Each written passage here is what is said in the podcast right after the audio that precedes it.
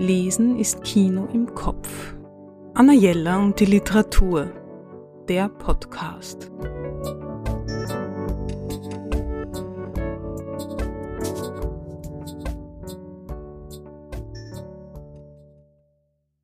Ich lese gerade mit großer Begeisterung Robert Pfaller zwei Enthüllungen über die Scham, erschienen im S. Fischer Verlag. Eine scharfsinnige und provokante philosophische Analyse der aktuellen gesellschaftlichen Debatte rund um das Thema Shaming.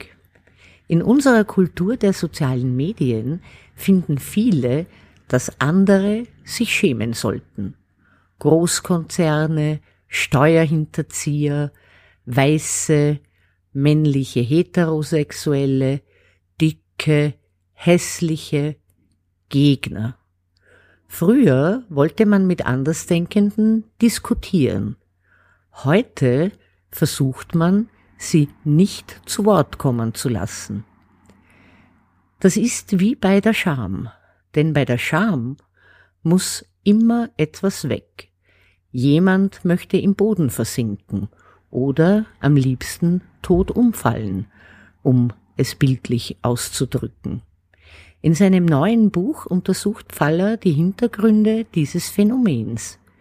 Er widerlegt die beiden Hauptirrtümer über die Scham. Erstens die These der Kulturanthropologen, dass in Schamkulturen Menschen ihr Verhalten an den Meinungen der anderen orientieren. Und zweitens die These der Psychoanalytiker, dass Scham in einem Idealungenügen bestünde, dass Menschen sich also aus Minderwertigkeitsgefühlen schämen. Beide Auffassungen werden in diesem Buch widerlegt. Gleichzeitig entwickelt Robert Pfaller bessere Strategien, um uns aus den leidvollen Zuständen der Scham zu befreien. Denn es hilft nicht, Barbiepuppen zu modifizieren oder dickere Models auf Laufstege zu schicken.